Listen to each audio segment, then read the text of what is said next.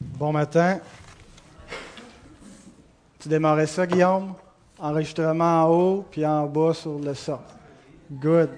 Là, j'espère que vous regardez euh, Antoine et Sylvain à la maison et que vous avez honte et que vous rougissez. J'étais obligé de, prendre un pauvre frère ce matin qui était au dépourvu, qui ne savait pas comment faire, mais là, il se débrouille assez bien la technique. Merci beaucoup, Guillaume, de.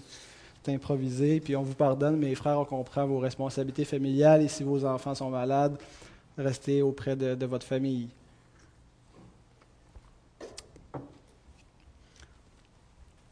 Alors, euh, je ne vais pas poursuivre ce matin avec euh, l'épître aux Hébreux, euh, mais je vais prêcher un récit de l'Ancien Testament, un récit bien connu, même en dehors des milieux chrétiens, l'histoire de David et Goliath. Mais je pense qu'il y a un lien important à faire avec ce récit et ce qu'on apprend dans l'Épître aux Hébreux. Euh, un des défis quand on lit les histoires de l'Ancien Testament, les récits historiques, c'est de voir comment les, relier avec le message central de l'Écriture, qui est l'Évangile de Jésus-Christ. Hein, et, quand on lit tous ces récits historiques, on ne voit pas nécessairement toujours comment ça se rapporte à, cet Évangile. Euh, et euh, je pense qu'il y a un élément qui est fondamental qu'on doit comprendre dans notre interprétation des Écritures, euh, c'est que l'Ancien Testament est, une, si on veut, entre guillemets, une dispensation du royaume de Dieu qui est terrestre et préfigurative, qui préfigurait euh, l'accomplissement réel des promesses de Dieu et du salut dans l'Évangile de Christ. Et les armes d'un combat doivent correspondre à la nature du combat. C'est pourquoi lorsqu'on lit l'Ancien Testament, on retrouve beaucoup de batailles sur le plan physique des, des, guerres, et parce que c'était une, une, portion, si on veut, du plan de Dieu qui avait lieu de manière, euh, un accomplissement terrestre, qui n'avait pas pour but d'apporter le salut, qui ne visait pas euh, l'Évangile, euh, et, c'était en préparation des temps pour amener à l'accomplissement de, cet évangile. Et donc, on voit un, contraste entre, si on veut, euh, de l'Ancien Testament, où il y a des batailles qui sont vraiment sur le plan physique, et on arrive dans le Nouveau Testament, et l'apôtre Paul nous dit que les armes avec lesquelles nous combattons ne sont pas charnelles, mais elles sont spirituelles. Parce que la nature des armes doit correspondre à la nature du combat. Et donc, dans l'Ancien Testament, on, retrouve principalement des, combats charnels et, pas, à première vue, spirituels. Ce qu'on ne retrouve plus arrivé dans la Nouvelle Alliance. Mais néanmoins, ce qu'on doit comprendre, c'est que derrière ces combats charnels, il y avait une véritable bataille spirituelle qui, si on veut, se profilait derrière ça, qui était, euh, qui était le sens véritable euh, caché derrière l'ensemble des actes euh, physiques Est-ce que, est que le, volume est un peu fort? J'ai l'impression que, c'est... Non, c'est, correct? Vos oreilles ne sont pas agacées? Le bébé, il ne bouge pas trop, il n'est pas trop perturbé dans le ventre, d'accord. Par exemple, l'Exode est un événement physique. Hein? L'Exode d'Israël, la nation est libérée de l'Égypte, mais on sait que derrière tout ça, il y a, vraiment un sens spirituel. Euh, et il y a un, exode beaucoup plus grand où Dieu libère son peuple d'un Égypte spirituel, de l'esclavage du péché et d'un tyran autre que Pharaon, qui est le diable.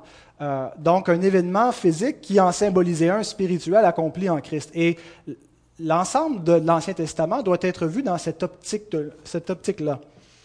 Euh, et l'Épître aux Hébreux nous montre comment donc rapporter ces récits historiques à l'Évangile de Christ. Et elle nous permet, cette épître, de comprendre que l'Ancien Testament et le Nouveau Testament, ce ne sont pas deux histoires séparées. Et qu'effectivement, euh, il y, a des différences entre les deux histoires, il y a une discontinuité, mais il y a une grande continuité entre l'Ancien et le Nouveau Testament. Mais je trouve ça intéressant de trouver ça dans l'Épître aux Hébreux, parce que cet épître insiste aussi sur le fait que l'ancienne alliance n'apportait pas le salut et qu'elle n'était pas la réalité. Et c'est l'épître par excellence qui nous montre que finalement tout ce qui préfigurait Christ avait une valeur symbolique au mieux, mais ne donnait pas la réalité spirituel. Mais en même temps, cette même épître nous montre plus que toutes les autres épîtres que le salut en Christ était déjà présent et que l'Église avait effectivement commencé avant la Pentecôte parce que Christ avait commencé à racheter des gens. Euh, il y avait des gens qui, ont été sauvés, qui ont bénéficié de l'ancienne alliance avant que Christ l'inaugure formellement dans l'histoire. Et donc, il nous montre comment il y a finalement une discontinuité, mais une continuité. Et comment euh, on peut voir ces histoires, ces récits historiques euh, dans une perspective globale, où finalement ce qui est visé dans cette perspective globale, c'est l'Évangile, et comment tous ces, petits bouts d'histoire s'y rattachent. Et son but, c'est d'amener ses lecteurs, des Hébreux, des gens euh, d'origine juive, qui connaissent bien l'Ancien Testament, de les amener dans la même perspective de foi que ceux qui étaient dans l'Ancienne Alliance, les croyants de l'Ancienne Alliance. Il veut que les Hébreux et que nous-mêmes, nous comprenions que finalement David et que Abraham et que Moïse, même s'ils ont vécu leur relation avec Dieu sur le plan immédiat, sur le plan terrestre, sur une nation physique avec des combats terrestres, ces hommes-là, les croyants parmi eux, ultimement attendaient des promesses célestes. Et ils ont vu au-delà de ce que leurs yeux physiques pouvaient voir, ils ont vu que derrière les événements qui, se produisaient, il y avait quelque chose de spirituel. Et ils ont cru, et ils ont été sauvés. Et l'auteur va montrer ça dans tout le chapitre 11 qui s'en vient, que tous ces grands héros, finalement, étaient des héros de la foi.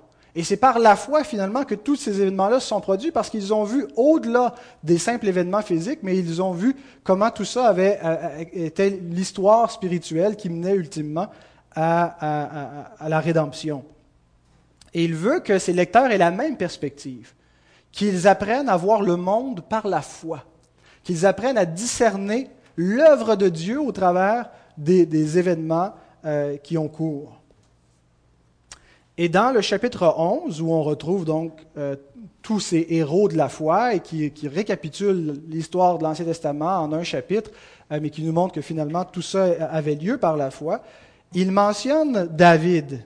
Il dit, Hébreu 11, 32 à 34, voilà. Et que dirais-je encore, car le temps me manquerait pour parler de Gédéon, de Barak, non pas de Barack Obama, mais d'un autre Barack, de Samson, de Jephthé, de David, de Samuel et des prophètes qui, par la foi, et ça c'est la phrase clé, par la foi, qu'est-ce qu'ils ont fait? Ils, ont, ils vainquirent des, des royaumes, exercèrent la justice, obtinrent des promesses, fermèrent la gueule des lions, éteignirent la puissance du feu, échappèrent aux tranchants de l'épée, guérirent de leur maladie, furent vaillants à la guerre, mirent en fuite des armées étrangères. Alors, je pense que dans ce paragraphe, il y a certainement allusion au récit que nous allons voir ce matin, celui de David et Goliath. C'est par la foi que David a eu du courage pour aller affronter le géant et qu'il l'a vaincu. Et on va voir comment. On associe souvent la foi aux choses qui nous paraissent clairement spirituelles ou théologiques, Dieu, la résurrection, Christ, la justification, le jugement, euh, l'au-delà et tout ça. Et dans le Nouveau Testament, dans la Nouvelle Alliance, toutes ces considérations sont des considérations immédiates. Dans l'Ancien Testament, c'est des considérations médiates, c'est-à-dire qu'elles passaient par euh, euh, un événement.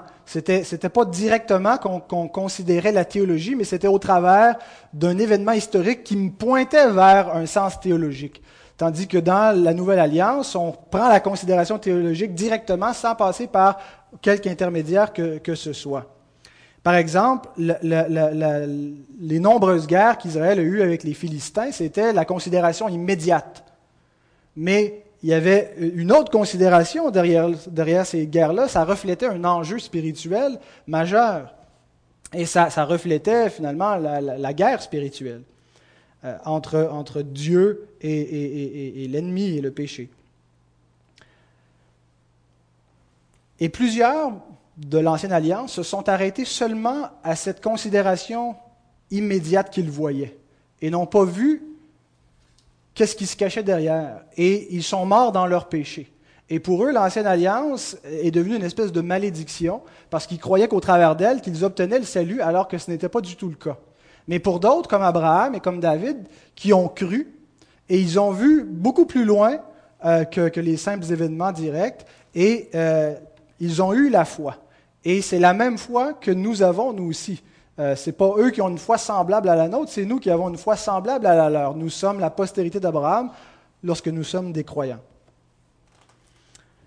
L'Épître aux Hébreux résume avec une définition qui, qui, euh, englobe euh, cette réalité qui dit en Hébreux 11.1 Or, la foi est une ferme assurance des choses qu'on espère, une démonstration de celles qu'on ne voit pas.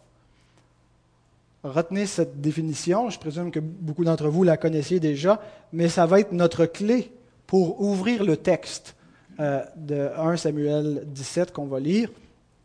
La foi est une ferme assurance des choses qu'on espère, des choses qu'on croit. C'est pas quand, on dit j'espère, nous, notre façon d'employer cette expression-là, ça sous-entend une idée de doute, mais pas dans, pas dans l'écriture.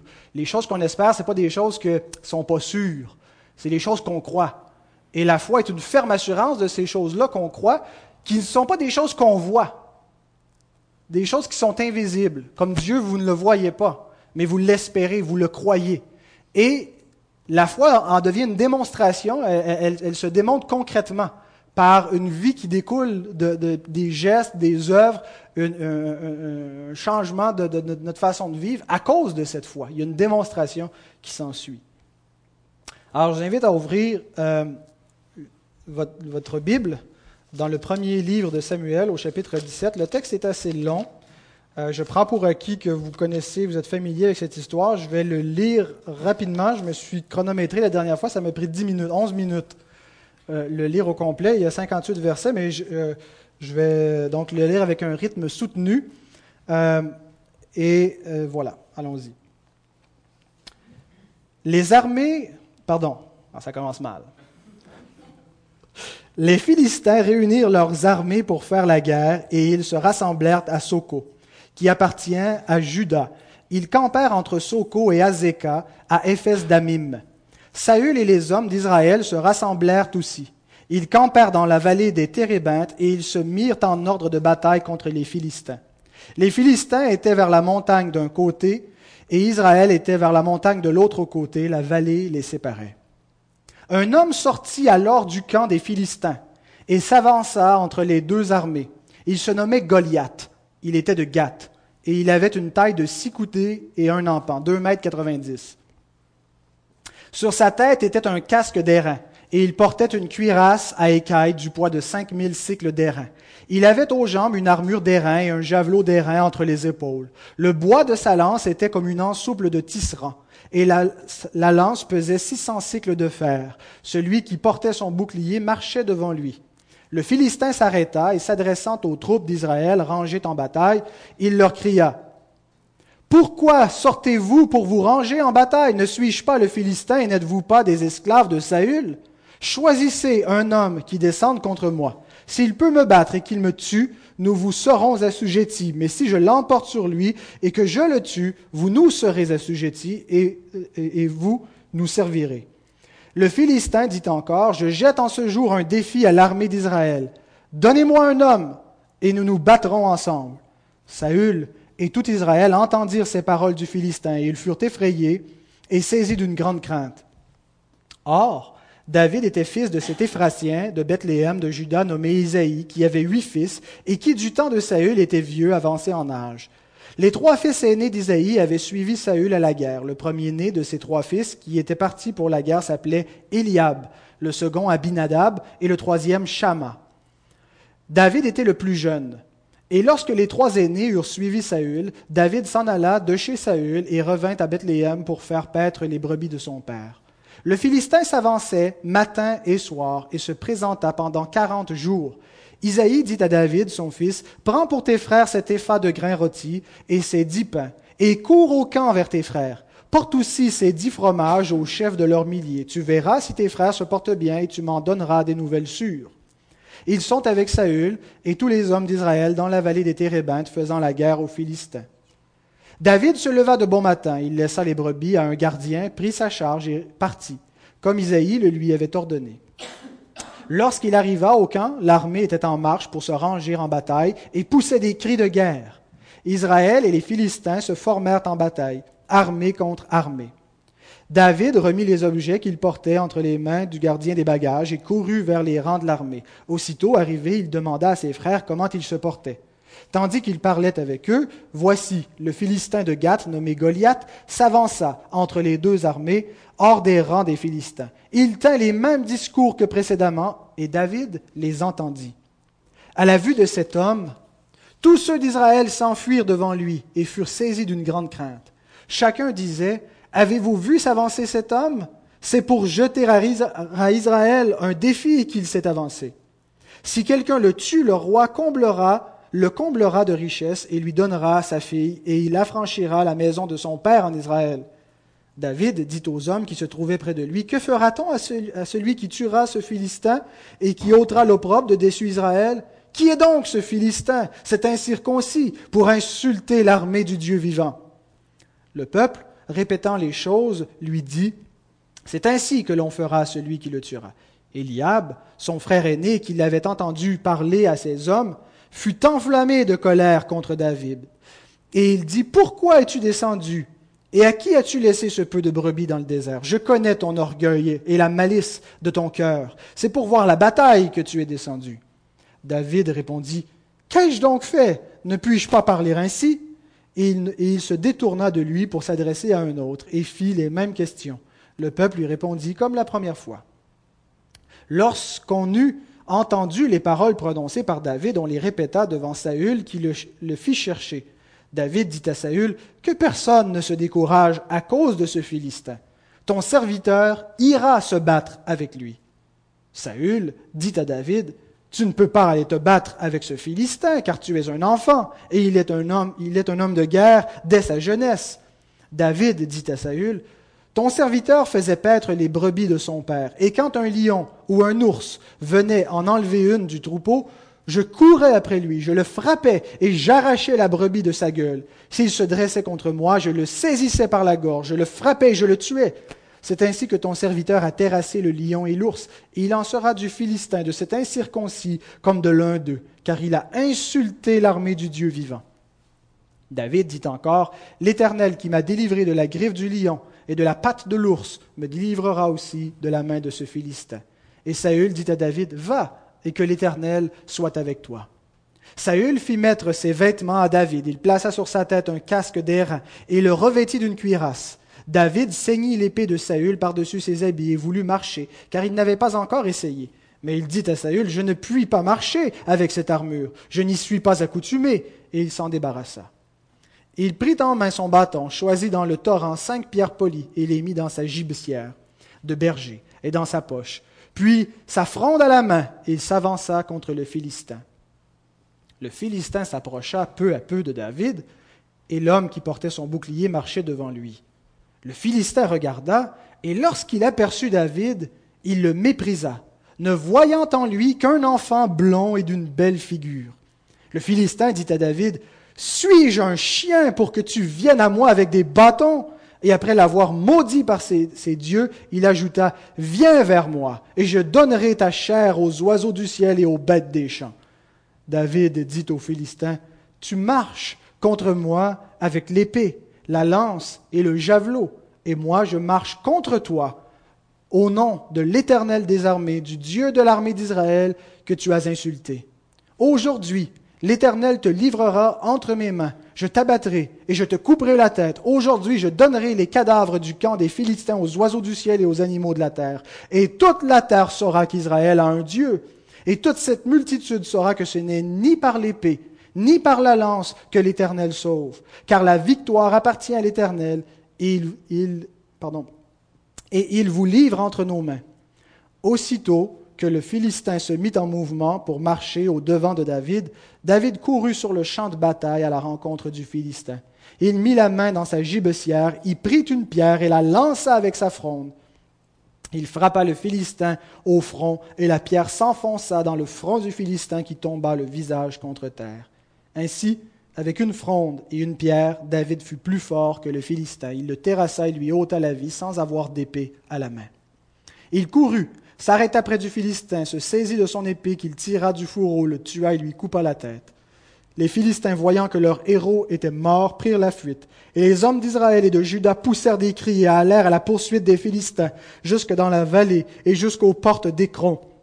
Les Philistins blessés à mort tombèrent dans le chemin de Shaharaïm jusqu'à Gath et jusqu'à Écron. Et les enfants d'Israël revinrent de la poursuite des Philistins et pilèrent leur camp, leur champ.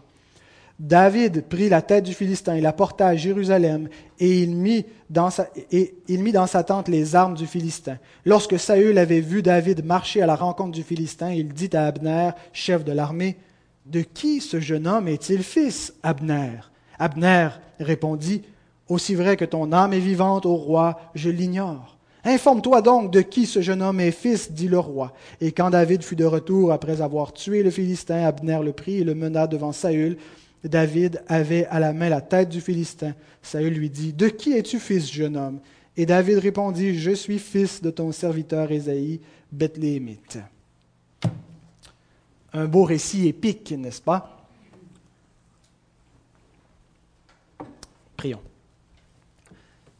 Seigneur, nous venons de lire ta parole et nous te prions maintenant que tu nous donnes dans ta grâce la capacité, la capacité de la comprendre et de la mettre en pratique.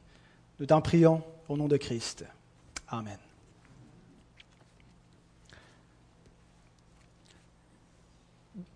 Il y a trois points que j'aimerais qu'on voit de ce récit. La perspective de la foi, le combat de la foi et le triomphe de la foi.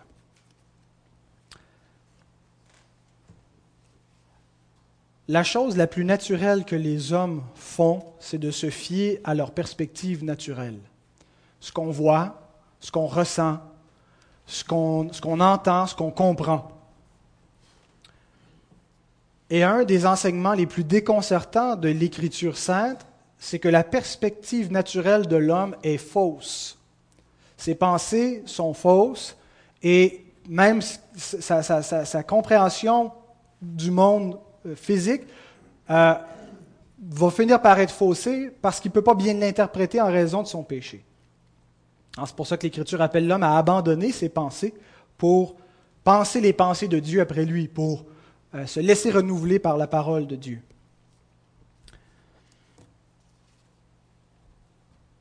Notre perspective naturelle est limitée. Elle est vraiment très limitée, notre perspective naturelle. Elle se limite à ce qu'on peut voir, à ce qu'on peut toucher, sentir, à ce qu'on peut comprendre avec notre intelligence. Et l'erreur des non-croyants, c'est qu'ils présupposent que tout ce qu'ils peuvent voir, comprendre et sentir correspond à la réalité des choses. Que cette perception qu'ils ont, elle est juste et qu'elle elle, englobe tout ce qu'il y a à comprendre, qu'elle est exhaustive. Alors qu'en réalité, il y a des aspects de la réalité qui sont imperceptibles, qu'on ne peut pas percevoir par la vue, qu'on ne peut pas percevoir par l'intelligence euh, seulement liée ou vouée au sens naturel. Alors s'il y a certains éléments qui sont imperceptibles, comment est-ce qu'on peut les prendre en considération puisqu'il n'y a aucune façon de les percevoir? Eh bien, ce n'est pas qu'il n'y a aucune façon de les percevoir, c'est qu'il n'y a aucune façon par les moyens naturels de les percevoir, mais il y a une autre façon de percevoir l'imperceptible, c'est la foi. La foi est l'organe que Dieu a donné à l'homme pour percevoir ce que ses yeux ne peuvent pas voir et pour donner à sa raison de comprendre ce qu'elle ne pourrait pas comprendre autrement. Alors, amputer l'homme de la foi, c'est l'amputer d'un gros morceau nécessaire à son existence pour comprendre le monde dans lequel il est, parce que le monde dans lequel il est n'est pas limité à ce qu'il peut voir par les moyens naturels. Il y a quelque chose de surnaturel qu'il ne peut pas voir et il lui faut quelque chose, un, un instrument surnaturel qui correspond à cela et c'est la foi. Et cette foi-là, les chrétiens sont appelés à vivre par elle, à vivre par la foi, à marcher par la foi. Nous lisons dans 2 Corinthiens 5, verset 7, nous marchons par la foi et non par la vue. Et cette marche par la foi englobe toute la vie des croyants. Marcher par la foi, c'est pas seulement de, se fier à ce qu'on pense que le Saint-Esprit veut nous dire, puis de se lancer dans des, quêtes un peu bizarres de la recherche de la volonté de Dieu. Marcher par la foi, ça implique toute la vie. Ça implique notre manière de vivre, ça implique tout ce qu'on fait, le, travail, nos relations, ainsi de suite. On doit vivre par la foi. Donc, il faut que le reste de notre existence soit éclairé par ce que notre foi perçoit. Et la foi, ce n'est pas seulement euh, le fait de croire n'importe quoi, le fait de croire qu'il y a quelque chose de plus que ce qu'on voit. Il y a beaucoup de gens qui ont la foi dans ce sens-là, des gens qui croient qu'il y a une espèce d'au-delà, euh, mais avec lesquels, si on commençait à partager nos croyances, on aurait de, sérieux désaccords. Alors, ce n'est pas n'importe quelle foi qui mène à la vérité. C'est une foi qui est éclairée et qui repose sur le fondement de la vérité, qui est la parole de Dieu. Ta parole est la vérité. Alors, le, le, roc de la foi, le fondement de la foi, c'est la parole. Et une telle foi, donc, vient éclairer le reste de la vie, éclairer les décisions qu'on prend euh, et tout ce qu'on fait. Le verset qu'on vient de lire, 2 Corinthiens 5, 7, nous présente deux perspectives qu'il met en contraste la vue et la foi.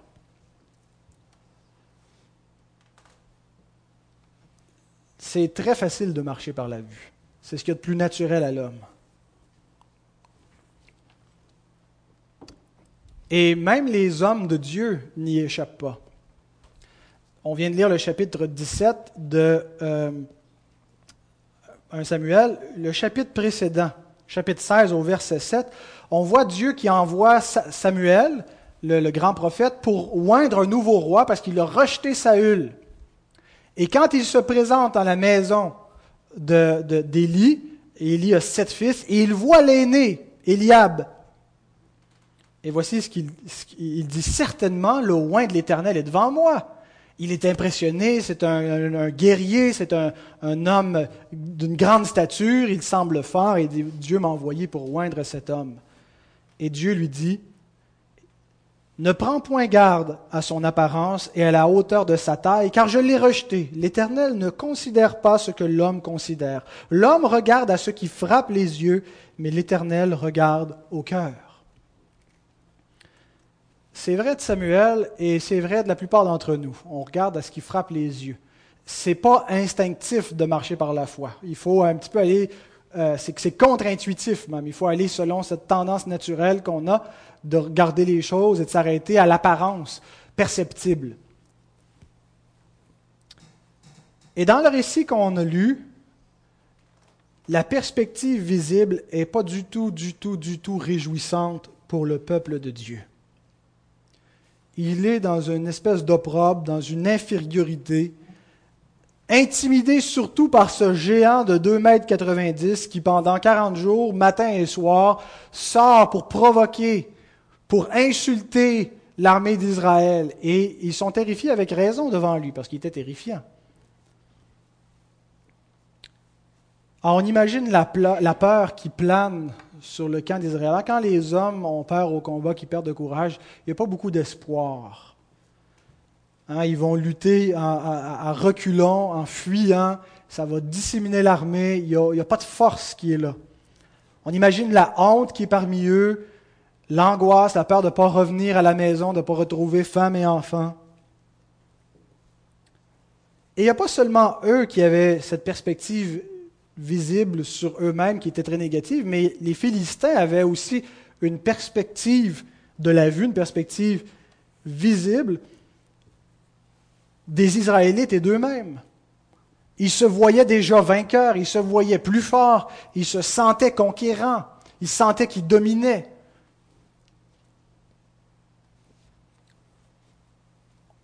On voit d'ailleurs que c'était bel et bien le cas quand le Philistin se pointe devant David. Le texte dit, 1 Samuel 17, 42 44, le Philistin regarda et lorsqu'il aperçut David, il le méprisa, ne voyant en lui qu'un enfant blond et d'une belle figure. C'est ce qu'il a vu. Le Philistin dit à David, Suis-je un chien pour que tu viennes à moi avec des bâtons?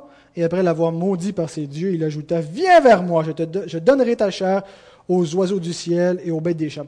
Pour le Philistin, c'était une folie Alors, cet enfant-là, vous m'avez envoyé le plus chétif de la gang, puis il vient pas d'armure, pas d'épée.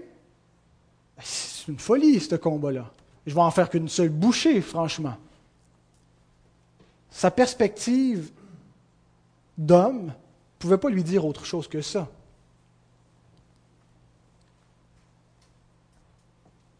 Et il semble que rien que beaucoup, beaucoup changé dans la perspective visible aujourd'hui pour le camp de Dieu. À vues humaines, il semble toujours aussi méprisable qu'à ce moment-là. À vues humaines. À vues humaines, l'évangile de la croix est réellement un échec. Il n'y avait pas grand adversaire de Christ qui, lorsque la croix a eu lieu, lorsque Christ a été crucifié, qui ont vu autre chose que la perspective visible, qui ont vu autre chose que l'échec lamentable de ce faux Messie, selon eux, et, de ses disciples. Et ils venaient d'y mettre un terme, et on n'en parle plus. Ils n'ont pas vu au-delà de ce que leur perception d'homme leur permettait de voir. L'Écriture dit que la croix est un scandale, une occasion de chute, un obstacle pour que les hommes viennent à Dieu. Elle est le symbole de l'échec, de la faiblesse. Paul dit pour nous qui sommes croyants, ce message-là, c'est la puissance de Dieu, c'est la sagesse de Dieu, c'est l'amour de Dieu. Mais pour ceux qui sont à l'extérieur, pour ceux qui n'ont pas cette perspective de foi, ils ne le comprennent pas. C'est une folie pour eux, cet évangile. Les Grecs, avec leur discours plein de, de philosophie, considèrent ce message de Christ crucifié comme étant quelque chose de repoussant, d'ignoble, autant pour l'intellect que, pour le personnage lui-même. Et ses ministres sont des, gens méprisables. Et, et, Paul énumère comment ils sont méprisables aux yeux du monde? Nous sommes les balayures. Nous sommes persécutés, nous allons ça et là, nous n'avons rien, aucune richesse, nous sommes en proie à toutes les souffrances, les agonies, et, aux yeux du monde, on, est des espèces de fous furieux il n'y a rien de reluisant, d'intéressant, d'attrayant pour le monde, pour ses ministres. Et encore aujourd'hui, les prophètes de Dieu, les porte-paroles sont méprisés par le monde. Au point où vous connaissez le, grand penseur allemand Nietzsche, hein, et pour lui, l'Évangile et Christ, c'était le, paradigme par excellence de l'homme faible. Le discours de Christ présentait la joue droite. L'Évangile, c'était l'échec de l'humanité. Il avait un autre concept de l'homme fort un autre évangile selon lui.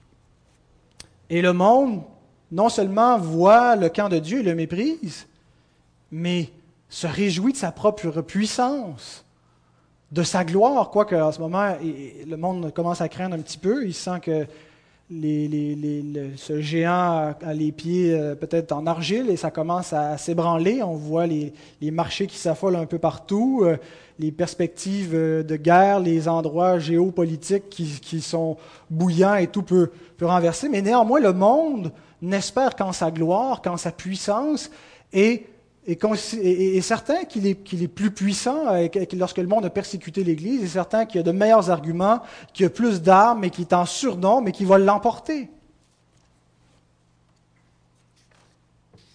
Bien aimé, tout ça semble vrai à vue humaine.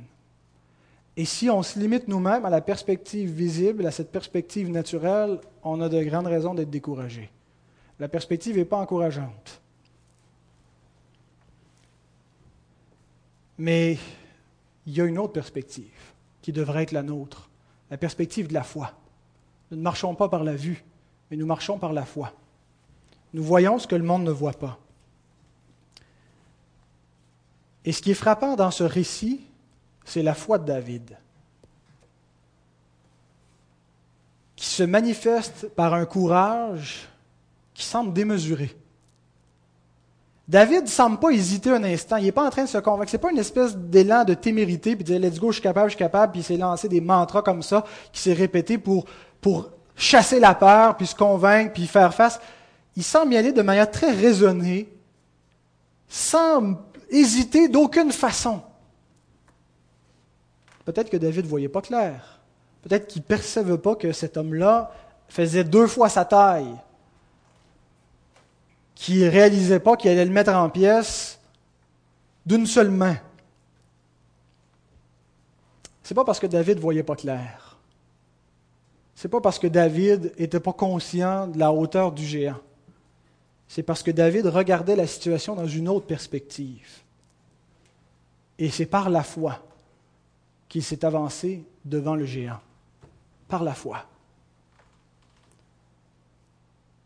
David dit aux Philistins, verset 45, Tu marches contre moi avec l'épée, la lance et le javelot. Et moi, je marche contre toi au nom de l'Éternel des armées, du Dieu de l'armée d'Israël que tu as insulté. Aujourd'hui, l'Éternel te livrera entre mes mains, je t'abattrai, je te couperai la tête. Aujourd'hui, je donnerai les cadavres du camp des Philistins aux oiseaux du ciel et aux animaux de la terre, et toute la terre saura qu'Israël a un Dieu. Et toute cette multitude saura que ce n'est ni par l'épée, ni par la lance que l'Éternel sauve, car la victoire appartient à l'Éternel et il vous livre entre nos mains. Notez deux choses. Premièrement, l'assurance de David. Il ne dit pas, je pense que l'Éternel va peut-être vous livrer entre nos mains. Mais il dit, il affirme, il sait, il déclare, Dieu vous livre entre nos mains pour être jugé. Voyez-vous, la foi, ce n'est pas un espèce de souhait incertain.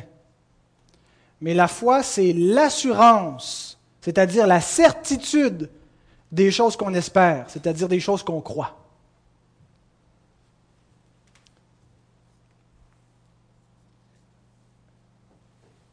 Et David, par l'Esprit de Dieu, parce qu'il est inspiré, parce qu'il lui est révélé que Dieu va juger par lui et par l'armée d'Israël, va juger les Philistins, affirme ce qu'il croit. Il affirme ce qui est vrai, ce qui est la vérité, parce que ça vient de la bouche de Dieu.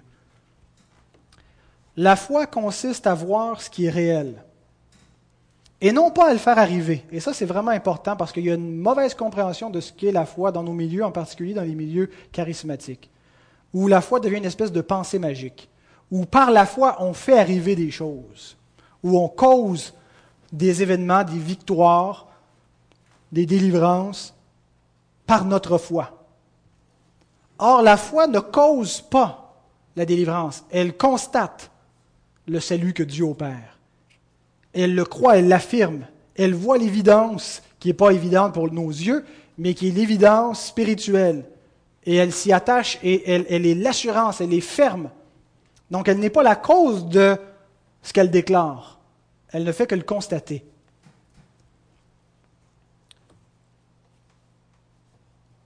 Il nous arrive tous de nous trouver devant des géants dans cette vie. En particulier, lorsque on est chrétien, il y a beaucoup de géants qui vont se mettre en travers de notre route. Et la foi ne nous fait pas échapper. Ce n'est pas la foi comme telle qui, qui, nous délivre, mais elle nous donne la juste perspective sur comment est-ce qu'on devrait voir, envisager ces obstacles et ces géants. Et Jean nous le dit, quelle est cette juste perspective? Vous, petits enfants, vous êtes de Dieu et vous les avez vaincus, les, ennemis de Christ. Parce que celui qui est en vous est plus grand que celui qui est dans le monde. Ailleurs, Jean va dire que c'est la victoire sur le monde, c'est notre foi. Jean ne dit pas qu'on peut vaincre nos ennemis par la foi, mais que nos ennemis sont déjà vaincus et que la foi nous permet de le reconnaître et par conséquent nous donne une assurance devant les ennemis. Quand nous perdons cette perspective de foi, bien, nous cessons de marcher par la foi tout simplement. Et nous commençons à entretenir une fausse perspective. On commence à se fier sur ce qu'on voit, sur ce qu'on ressent, et c'est là qu'on prend de mauvaises décisions, c'est là que parfois on dérape. Mais la foi consiste à voir les choses telles qu'elles sont vraiment, à interpréter le monde bibliquement. On interprète le monde à partir de la révélation. Comment est-ce qu'on peut comprendre l'état du monde et l'état de nos propres vies en dehors de ce regard de foi qui est éclairé par la révélation? qui nous permet de comprendre la chute et de comprendre l'état du péché dans le monde, de comprendre pourquoi les choses sont comme elles sont? Et non seulement l'état actuel du monde, mais l'état final, ce qui s'en vient. C'est extrêmement effrayant quand on voit ce qui menace le monde, et le monde occidental en particulier, de nos jours. Et si on n'avait pas d'espérance, on aurait toutes les, raisons de tomber dans, la panique, comme, beaucoup vont, vont peut-être y sombrer si les choses s'empirent prochainement. Mais on n'est pas limité par cette perspective. On sait ultimement comment l'histoire finit. On le sait d'avance. Et ce n'est pas notre foi qui va le faire arriver. Ça va arriver. Notre foi nous permet de le voir et de rester dans l'assurance et dans la confiance. Peu importe la tempête qui est autour de nous. La foi, la foi que nous avons nous permet de voir ce que personne ne voit actuellement. Christ règne. J'ai publié ce matin sur mon babillard Facebook un, article de Guy Millière, un intellectuel français conservateur qui a vraiment euh, un point de vue très, très négatif sur les, événements du monde. Je vous parle de ça ce matin parce que je me suis levé avec, avec ça, avec cette, idée-là que euh, le chaos s'en vient, c'est l'apocalypse.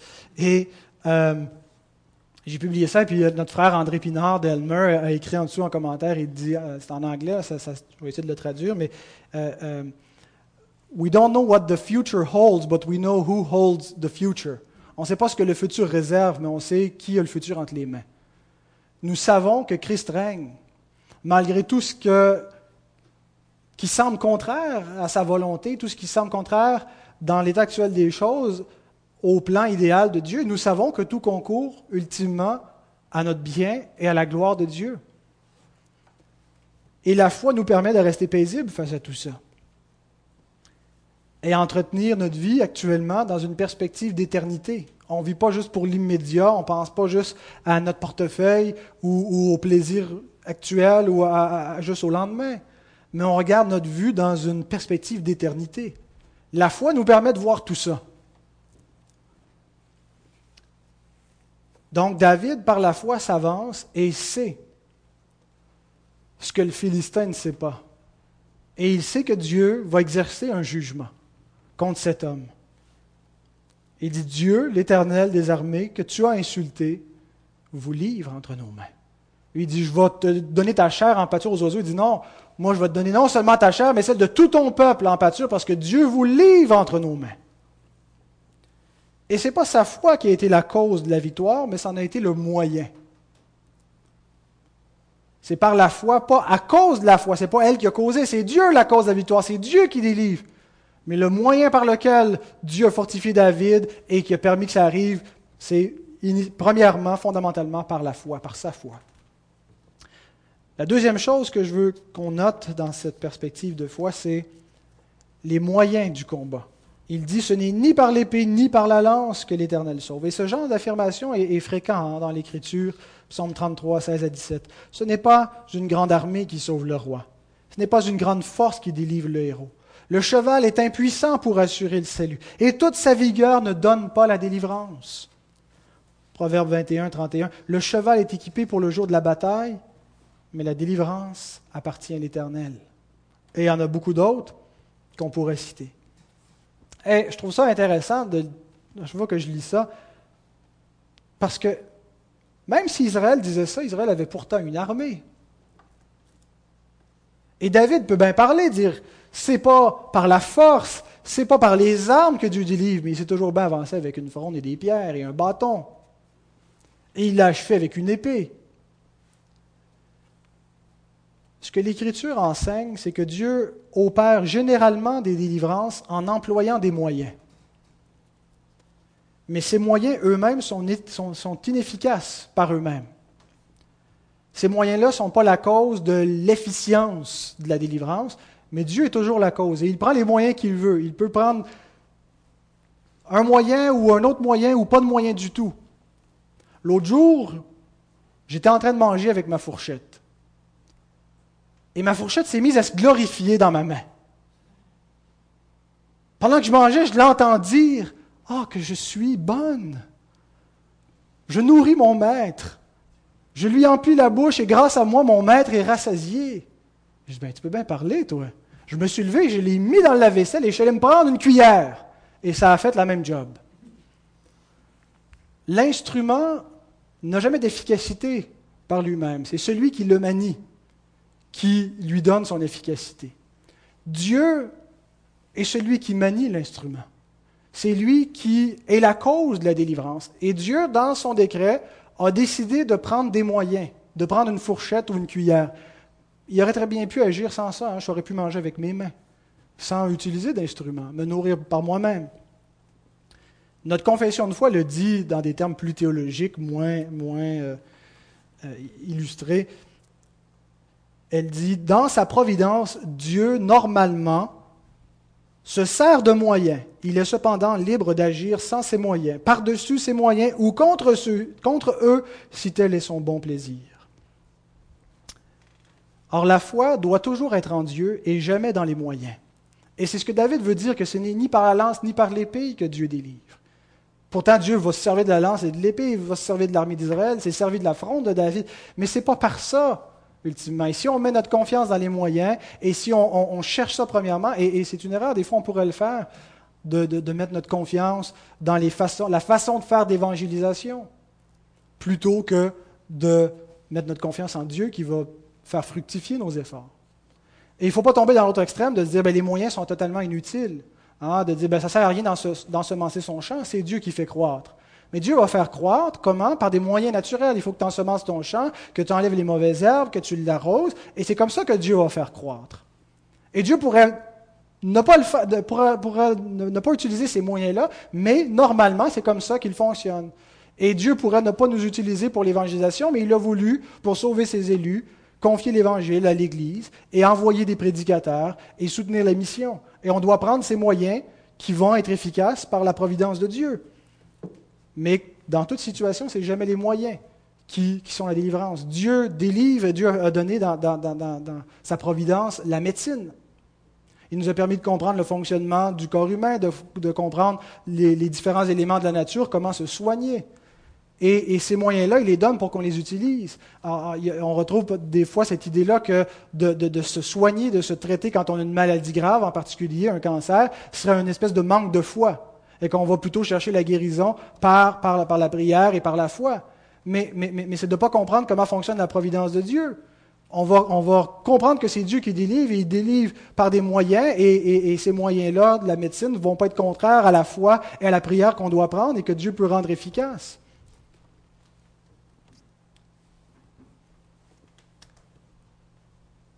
Alors donc voilà pour la perspective de la foi. Mon premier point était beaucoup plus long euh, et je accélérer parce que l'heure avance. La perspective de la foi. Et on pourrait croire qu'il suffit de croire et de demeurer passif. Mais on voit qu'il y a un combat, le combat de la foi.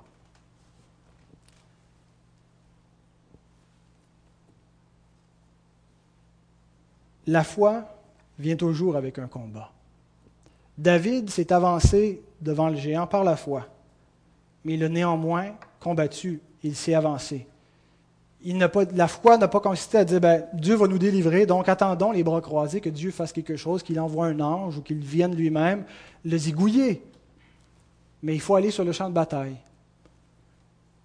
Il faut croire et Dieu va opérer une délivrance au travers du combat qu'on va mener.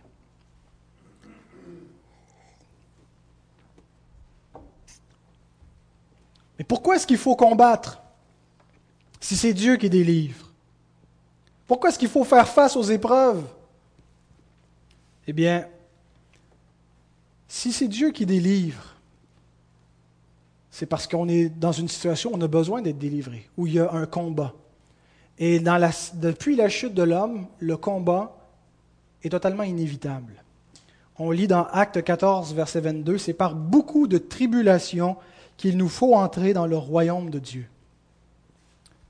Ce verset-là pourrait être mal compris si on pense que ce, qu'il veut dire, c'est que les tribulations en question ou les combats sont une nécessité pour mériter l'entrée dans le royaume des cieux. Ce n'est pas dans ce sens-là. C'est plutôt que ces combats sont inévitables lorsqu'on veut vivre pour Christ dans un monde qui est contraire à Dieu. Et c'est Paul qui dit ça aux disciples d'Antioche, il les fortifie, attendez-vous à des épreuves, attendez-vous à de l'opposition, attendez-vous à souffrir. Parce que c'est le lot du disciple de Christ, ça a été le lot de Christ lui-même. Vivre dans un monde contraire à Dieu quand tu veux suivre Christ, ça va venir avec beaucoup de persécutions. Et c'est ainsi qu'il nous faut entrer dans le royaume de Dieu. Paul le dit autrement dans 2 Timothée 3, 11 et 12. À quelle souffrance n'ai-je pas été exposé à Antioche, à Icône, à Lystre? Quelle persécution n'ai-je pas supportée? Et le Seigneur m'a délivré de toutes. Or, tous ceux qui veulent vivre pieusement en Jésus-Christ seront persécutés.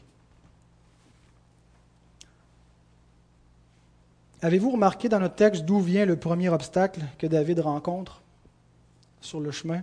Son frère.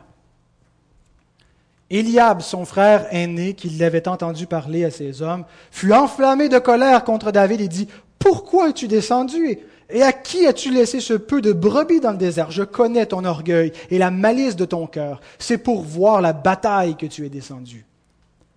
Le premier obstacle vient de l'intérieur. Et c'est souvent ou encore aujourd'hui de l'intérieur que vient l'obstacle pour servir Dieu. Qu'est-ce que je veux dire par là? C'est que c'est souvent dans l'Église que se fait le combat.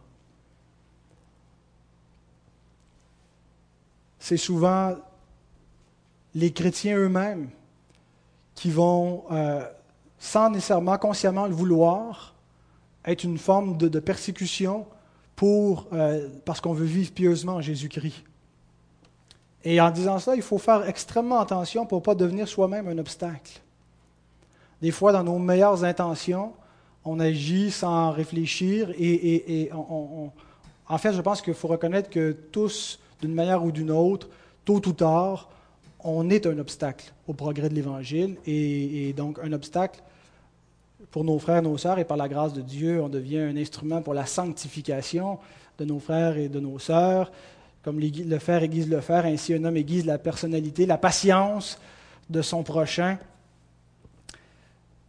Je connais une sœur, moi, euh, à qui l'on a interdit, euh, qui, s'est fait interdire d'évangéliser par sa propre Église. Elle, elle travaillait à Poste Canada et puis elle avait à cœur d'évangéliser toute la Gaspésie où elle vivait. Alors elle avait toutes les adresses de tout le monde et elle envoyait à ses frais des traités par la poste. Euh, des traités euh, qui présentaient l'Évangile. Et puis, euh, un bon moment donné, il y a un membre de, l'Église dont le voisin avait reçu un de ces traités-là, qui n'était pas envoyé au nom de l'Église, mais qui savait que son voisin était un chrétien. Puis il a dit, bon, là, votre Église a commencé à écœurer le monde en envoyant des traités. Puis, alors le frère s'est senti choqué, humilié de tout ça, associé à une secte ou peu importe. Alors il s'est plaint aux anciens qui ont repris cette sœur-là, puis ont dit, tu dois arrêter ça. Et, ça, ça finit même dans un cas de discipline. Heureusement, euh, éventuellement, je pense qu'ils ont reconnu leur erreur et puis euh, ils, lui ont demandé pardon. Mais parfois, on agit de manière insensée, sans se rendre compte. Nos paroles, nos actions ou notre inaction peut constituer un obstacle. Notre attitude peut continuer un obstacle. Pour la plupart d'entre nous, le combat de la foi va consister simplement à vivre fidèlement dans ce monde notre quotidien. Il n'y a pas beaucoup d'entre nous qui vont faire comme William Carey, qui vont partir pour un aller simple aux Indes dans des conditions périlleuses, qui vont perdre en chemin leurs enfants et, épouses. On vit à une autre époque aussi, il faut le dire, avec plus de facilité. La plupart d'entre nous n'auront pas à mourir martyrs, en tout cas je le pense. Mais la plupart de nous, d'entre nous vont avoir à endurer l'opprobre de Christ ici-bas endurer d'être comme avec le camp de Saül, le camp de Dieu, qui était aux yeux du monde le camp de la honte. La plupart d'entre nous vont avoir à supporter les souffrances du quotidien, les vicissitudes, les difficultés du mariage, des enfants, le travail, vont avoir à servir avec l'Église, avec le lot de frustration qui vient avec, ou à souffrir de grandes épreuves, le deuil, l'échec, la maladie grave, la mort. Et ce genre de souffrance-là, ce n'est pas seulement le lot des, croyants, hein, c'est le lot aussi des, des non-croyants, mais on ne les vit pas de la même manière. Nous sommes appelés à faire face à toutes ces difficultés-là par la foi. La marche de la foi, c'est très concret, c'est le quotidien tous les jours, on l'affronte par la foi. On vit par la foi en demeurant fidèle à ce que Dieu nous dit dans sa parole, on applique et on avance et on persévère. Et on va être soutenu par Dieu si on fait ça. Paul dit, j'ai été exposé à bien des souffrances, mais le Seigneur m'a délivré de tous. Et Dieu va nous délivrer, il nous a délivrés jusqu'à maintenant. Il ne vous a pas laissé tomber. Et ce n'est pas pour les mêmes raisons non plus qu'on vit toutes ces épreuves que le monde les vit. C'est pour la gloire de Dieu. Notre vie a pour but de manifester la gloire de Dieu, de glorifier son nom, d'être trouvé fidèle dans tout ce qu'on vit. Et ça n'aura pas le même résultat non plus que les non-croyants. Le résultat pour les croyants dans ces épreuves, c'est le triomphe. Et je termine avec ça, le triomphe de la foi. Je vous pose une question. Est-ce que la foi triomphe toujours? Il y en a qui disent oui, il y en a qui disent pas sûr. ah ben là, tu as mis la réponse. Tout ce qui est né de Dieu triomphe du monde. Et la victoire qui triomphe du monde, c'est notre foi. Tout ce qui est né de Dieu triomphe. Quelle en est la manifestation de ce triomphe? La foi de ceux qui ont triomphé. Ça ne signifie pas que notre foi ne défaille jamais, qu'il n'y aura jamais aucun doute, qu'on ne va jamais chanceler, qu'on ne va jamais tomber. Ça signifie simplement que la foi est invincible.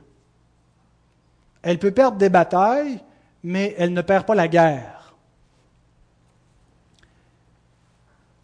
Hein, la foi, elle est comme le petit castor. Qui, se souvient du petit castor? Qu'est-ce qui le caractérisait? Rien ne peut l'arrêter. Hein. Rien ne peut l'arrêter. Rien ne peut la tuer. Rien ne peut l'anéantir, la foi. Pourquoi? Parce que la foi, ce n'est pas notre œuvre. Même si on travaille à notre salut, même si on, enrichit notre foi par la connaissance et que, euh, par l'obéissance et qu'on l'aiguise et qu'on l'entretient, la foi Premièrement et ultimement, c'est l'œuvre de Dieu. C'est Dieu qui crée la foi, c'est Dieu qui la maintient, qui en est le consommateur. Et c'est pour cela qu'elle est véritablement invincible, parce qu'on est gardé par la foi. On ne se garde pas, on est gardé par la foi. Et c'est ainsi que Dieu démontre sa puissance dans des poltrons, dans des faibles, dans des êtres mauvais tels que nous en ayant créé en nous la foi et en maintenant nos vies et en nous faisant persévérer dans ces, dans voies par la foi. Et c'est ce que Paul, c'est comme ça que Paul décrit le ministère apostolique et la vie chrétienne. 2 Corinthiens 4, 7, nous portons ce trésor dans des vases de terre afin que cette grande puissance soit attribuée à Dieu et non pas à nous. Les vases de terre, c'est nous. Hein, nous sommes de la poussière, nous sommes faibles. Et il décrit tout, ce qui leur arrive. Il dit, c'est impossible qu'on supporte tout ça comme, homme. Mais en fait, cette grande puissance-là doit être attribuée à Dieu. C'est Dieu qui manifeste par nos ministères sa puissance. C'est comme, ça que des hommes ont pu mourir martyrs, par la puissance de Dieu manifestée en eux. Et euh, pour les chrétiens, parce que ce verset s'applique surtout aux apôtres, mais un, verset qu'on applique surtout à, tous les chrétiens, 2 Corinthiens 12, 9 à 10, Ma grâce te suffit. Peu importe l'épreuve, peu importe la souffrance, peu importe. Ma grâce te suffit car ma puissance s'accomplit dans la faiblesse. Je me glorifierai donc bien plus volontiers de mes faiblesses, afin que la puissance de Christ repose sur moi. C'est pourquoi je me plais dans les faiblesses, dans les outrages, dans les calamités, dans les persécutions, dans les détresses pour Christ, car quand je suis faible, c'est alors que je suis fort. Dieu montre sa puissance par la foi des chrétiens dans leur combat. Et Dieu a montré sa puissance au travers du combat de David, qui a montré un grand courage et la délivrance, la victoire. La foi a triomphé. Et la vraie victoire, c'est celle de la foi. Et je termine vraiment avec ça, vraiment, vraiment, vraiment. Je ne peux pas vraiment sauter debout, mais c'est vrai qu'on pourrait passer par-dessus les versets, mais, vu que tout, est, tout était déjà je ne pourrais pas le faire discrètement en tout cas. Euh, la vraie victoire, c'est celle de la foi, peu importe l'issue du combat. Pour beaucoup de gens, La victoire de la foi, c'est quand on a eu une délivrance d'une maladie. Si on ne l'a pas eu, ben c'est parce qu'on n'a pas cru, puis ça a été l'échec de la foi. La victoire de la foi, c'est quand euh, on était pauvre, on est devenu prospère. C'est quand euh, on avait des ennemis, puis ils ont été, battus. Mais ce n'est pas du tout ça. La vraie victoire, c'est la victoire de la foi. La foi triomphe même de la mort. Tout le monde va mourir, même les chrétiens meurent. Et pourtant, la foi l'emporte même sur la mort. Et je trouve qu'un des, bons exemples bibliques pour illustrer ça, c'est celui des trois amis de Daniel, Shadrach, Meshach, Abednego. Vous vous souvenez de ces trois hommes? On est à Babylone, le peuple a été déporté chez des, païens, et euh, il y a un conseiller du roi qui lui dit hey, ne serait pas de mauvaise idée que tu te fasses une grosse statue géante de toi en or, tu places ça en plein milieu de la place de la ville, puis là, on va faire sonner les trompettes, puis tous les instruments, puis quand les gens vont l'entendre, il faut qu'ils se prosternent devant la statue, qu'ils l'adorent, qu'ils la révèrent comme si c'était un dieu. Ah, mais dis ben, allons-y avec ça. Et ils font ça, et quand vient le temps de se prosterner, ben, il y a trois hommes qui disent non, on ne fléchira pas le genou devant cette abomination, on ne va fléchir le genou que devant Dieu, parce que Dieu nous l'a commandé, et c'est ces trois hommes, Shadrach, Meshach, Abednego ce qui choque énormément le gouvernement. Vous voyez qu'il n'y a rien qui a tellement changé. C'est une tendance dans l'être humain de tyranniser par le pouvoir politique et de chercher l'uniformité religieuse par l'imposition euh, de, l'État. Alors ces hommes refusent et on les convoque devant le roi et voici ce qui se passe. Nebuchadnezzar prit la parole et leur dit Est-ce de propos délibérés, Shadrach, Meshach et Abednego, que vous ne servez pas mes dieux et que vous n'adorez pas la statue d'or que j'ai élevée? Maintenant, tenez-vous prêts. Et au moment où vous entendrez le son de la trompette, du chalumeau, de la guitare, de la sambuc, du psalterion, de la cornemuse et de toutes sortes d'instruments, vous vous prosternerez et vous adorerez la statue que j'ai faite. Si vous ne l'adorez pas, vous serez jetés à l'instant même au milieu d'une fournaise ardente. Et quel est le Dieu qui vous délivrera de ma main? Shadrach, Meshach et Abednego répliquèrent au roi Nebuchadnezzar Nous n'avons pas besoin de te répondre là-dessus. Voici notre Dieu que nous servons peut nous délivrer de la fournaise ardente, et il nous délivrera de ta main, ô roi. Sinon, sache, ô Dieu, que nous ne servirons pas tes dieux et que nous n'adorerons pas la statue d'or que tu as élevée.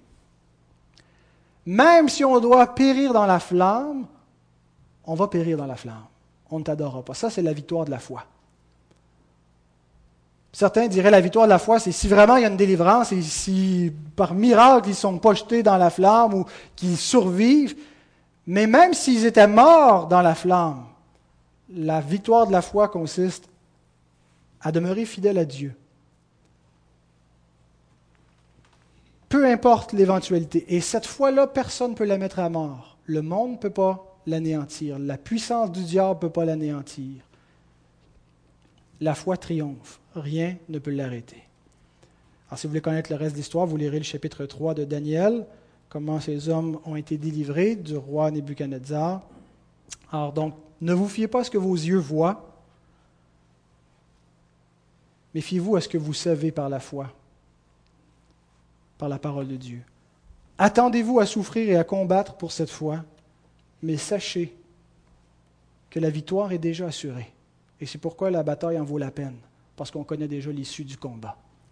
Que le Seigneur nous soit en aide. Amen.